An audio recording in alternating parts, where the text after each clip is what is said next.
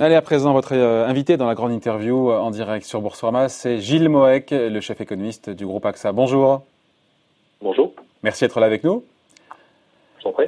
Alors, euh, d'abord le pétrole, rapidement, parce que le pétrole, là pour le coup, moi je ne m'y attendais pas. de nouveau cette nuit, coup de tabac, enfin avec cette faiblesse sur le, le pétrole américain. Alors, il faut expliquer, il y a le WTI, pétrole américain. 19% de baisse, on est sous les 15 dollars, au plus bas depuis 1999. deux questions en une.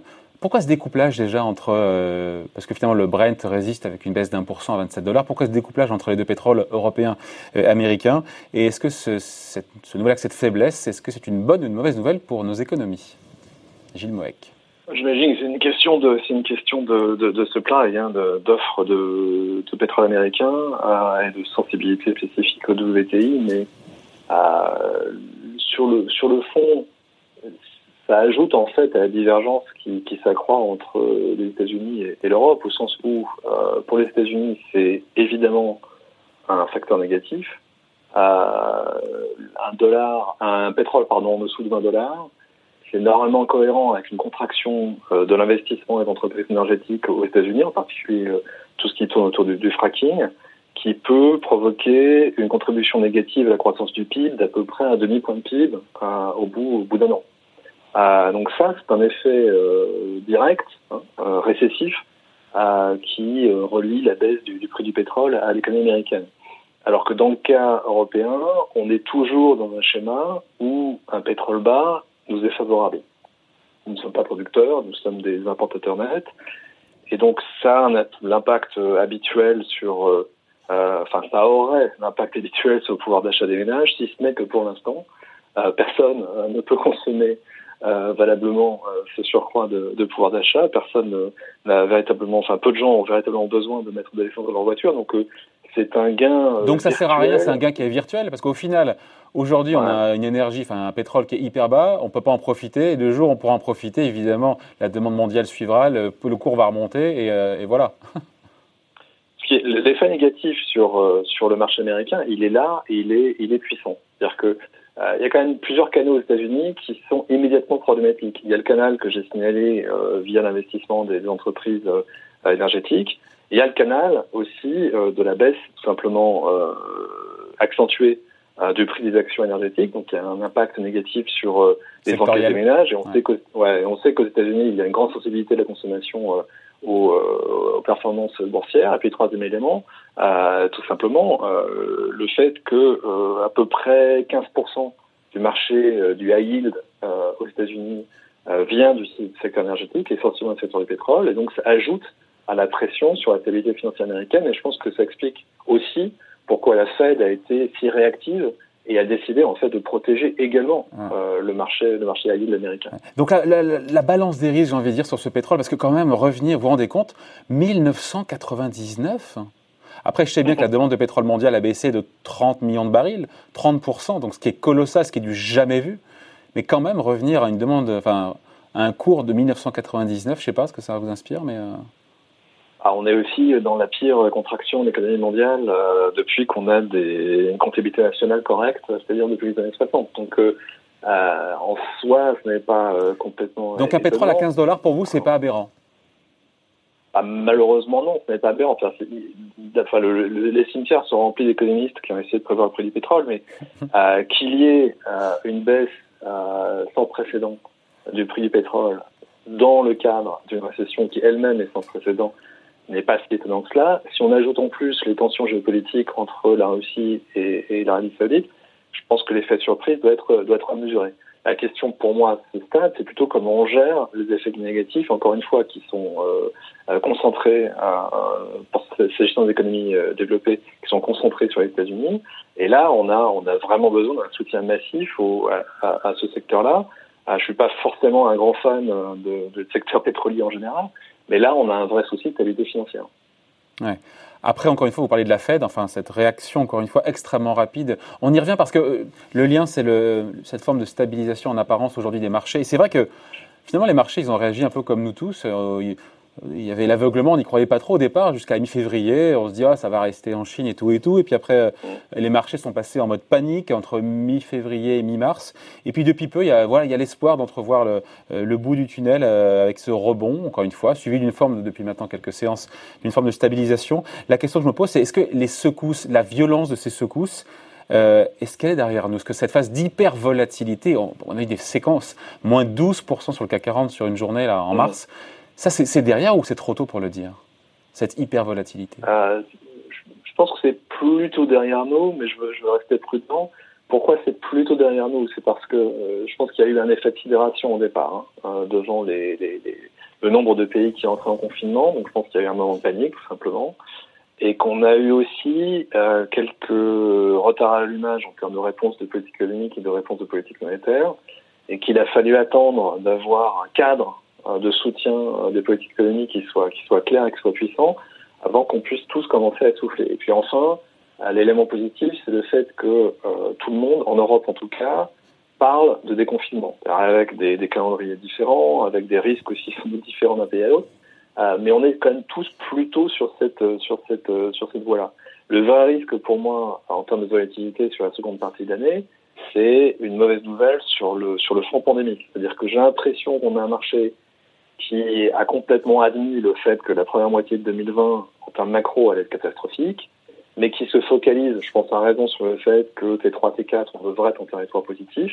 Si jamais ça, ça s'avérait faux parce qu'on est obligé de repartir en confinement, en confinement sévère, à un moment ou à un autre, en la seconde moitié de 2020, là, je pense qu'on peut avoir un nouvel épisode de volatilité extrême, oui. Donc une deuxième, euh, une deuxième vague, finalement épidémique, n'est pas, n'est pas anticipée par les marchés. C'est ça que vous me dites? Je pense que ça n'est pas anticipé par les marchés, ou en tout cas que ce qui n'est pas anticipé par les marchés, c'est une vague épidémique qui obligerait à reconfiner. un retour à un confinement aussi brutal que celui qu'on a depuis euh, depuis huit semaines. Ouais. Euh, après, encore une fois, les banques centrales, juste un mot pour clore, parce que c'est un sujet que vous connaissez bien, elles ont fait sauter quand même tous leurs tabous. On vous parlait d'un retour, d'un petit retard à l'allumage, certes, mais euh, quand on se replace par rapport à 2008, euh, la réponse a été beaucoup plus rapide, même s'il y a eu quelques couacs euh, au début. Mais quand même, tous les tabous monétaires ont sauté. Qui aurait imaginé, encore une fois, la, la, BCE a porté son soutien explicite à l'endettement public, la Fed accepte de financer les entreprises américaines. Enfin, on n'aurait jamais imaginé ça. Vous vous rappelez, on avait ce débat, enfin pas ensemble en tout cas, on avait ce débat sur le manque de cartouches monétaires des banques centrales. Pas du tout, hein, pas du tout. Non, ce qui est, frappant, c'est qu'en fait, euh, si on, se remet dans l'ambiance de, janvier-février, au contraire, on sentait plutôt une offensive intellectuelle vers la, normalisation des politiques monétaires. On remettait énormément en cause euh, le redémarrage du TUI par la BCE, le fait qu'on était en territoire négatif sur les co-directeurs. Il y avait un espèce de désir un peu générique de, retour à la normale. Euh, et ça a correspondu en plus avec le départ de, Draghi, un peu de manière symbolique. Euh, et je crois qu'effectivement, on a complètement été obligé de, remiser pour quelques mois et peut-être quelques années euh, toute idée de, de, normalisation.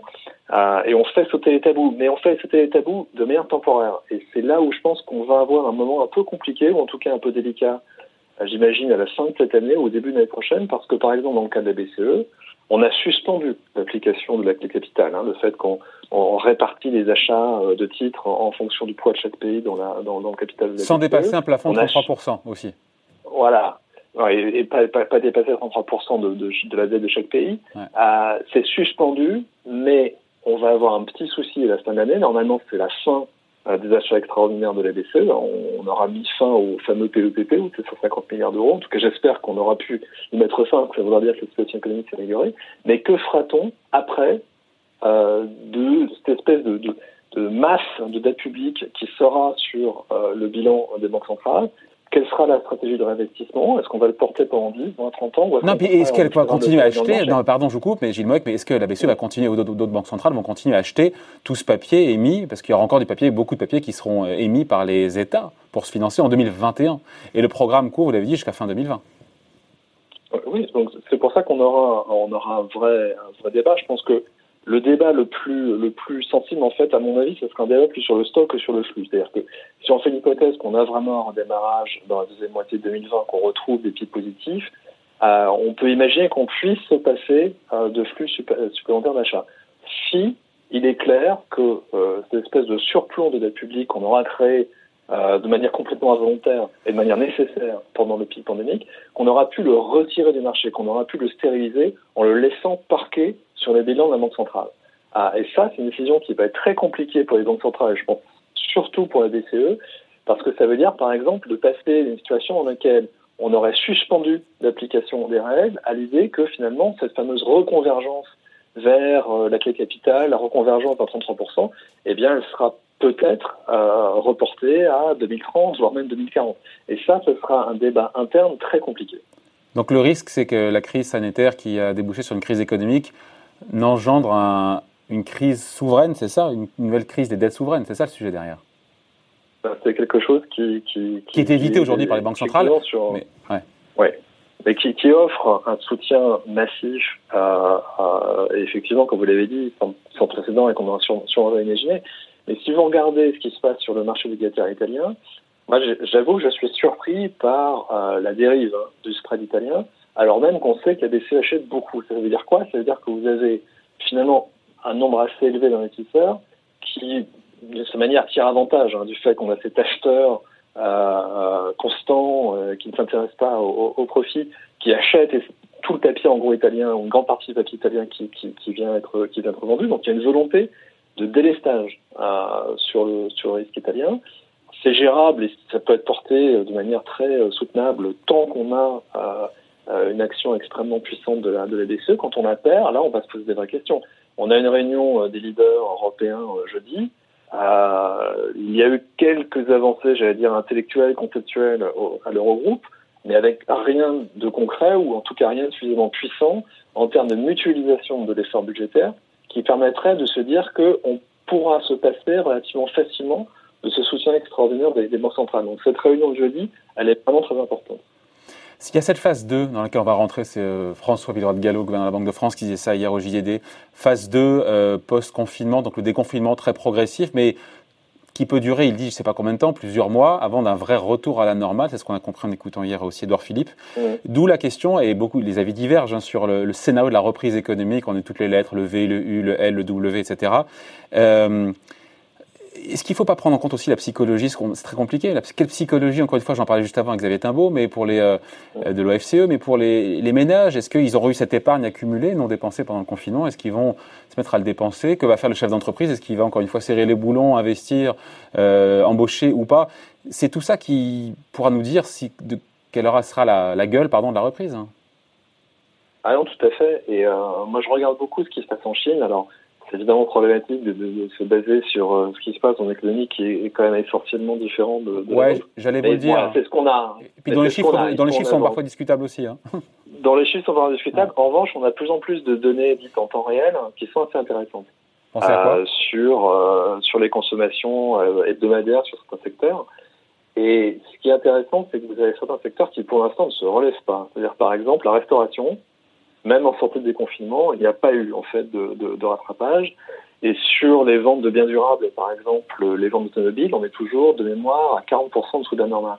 Donc ça, ça veut dire qu'en tout cas en Chine, la sortie de la phase aiguë, j'allais dire, de, la crise, elle s'accompagne d'une épargne de précaution qui est sans doute assez élevée parce que les gens peuvent sans doute se constituer hein, un, tampon de, liquidité en, en, cas de, en cas de vos problèmes. Donc ça, ça je pense que c'est quelque chose qu'on peut voir ça n'incite pas, pas l'optimisme, hein, à l'optimisme que vous dites là. Hein. Non, mais la, question pour moi, c'est euh, d'arriver à avoir un, un, PIB positif en, reprise au, Tétra et au T4. Moi, je n'imagine pas qu'on puisse retrouver euh, le niveau de PIB euh, de départ avant, avant au, vraiment au, dernier mieux 2022. C'est-à-dire retrouver le niveau de PIB en base 100, c'est ça le niveau de PIB réel? Ouais. Ah oui, mais là, là, oui, parce qu'il faut rattraper tout ce qui a été perdu. Moi, déjà, dit de revenir à une phase de croissance positive. Enfin, la question, c'est combien est-ce qu'on va rattraper sur ce qu'on aura perdu? Sur les 10 points de PIB qu'on va perdre cette année, 8 hein, ou 10 la, croissance ne peut être que positive quand on sort, sort du, du, du, du, confinement, parce que tout simplement, vous avez euh, un certain nombre de secteurs dont l'activité actuelle est égale à zéro. Donc, euh, bah oui, mais en même temps, euh, pardon, la restauration, c'est la restauration, c'est l'hôtellerie, et vous le dites en Chine, ça reste aussi à zéro. Hein. Mais c'est 5 points du PIB. C'est-à-dire que là, il y a secteurs qui, euh, clairement, euh, le, les secteurs les plus touchés par les mesures administratives de, confinement. C'est à peu près 5 points de PIB sur laquelle l'activité est de zéro. Euh, et c'est vrai que, par exemple, en Chine, pour l'instant, on s'aperçoit que la reprise est, assez lente dans ces secteurs-là. Maintenant, vous avez tout, un tas de secteurs qui aujourd'hui fonctionnent au ralenti parce qu'il y a euh, des problèmes logistiques d'approvisionnement, parce qu'il y a des problèmes logistiques simplement d'avoir du personnel. Et ça, on va retrouver de toute manière des conditions d'offre euh, meilleures quand euh, on aura réouvert. Sur l'offre, ça Pardon, quand on aura quoi J'ai pas entendu. Quand on aura la demande. Quand on aura réouvert, quand on aura ah. permis, par exemple, davantage de, de, de, transport interne. Mais là où il faut faire très attention, c'est à ce que cette crise de l'offre, c'est essentiellement pour l'instant une crise de l'offre, se transforme pas en, en, crise de la demande. Je pense que plus que sur la consommation des ménages, même si on peut être un peu circonspect, euh, il y a une variable qui, qui doit être surveillée très près, c'est la variable de l'investissement, parce que on a une montée d'incertitude qui est, qui est massive. On aura aussi sans doute euh, des, des, des, positions euh, financières pour l'entreprise qui sera quand même très problématique.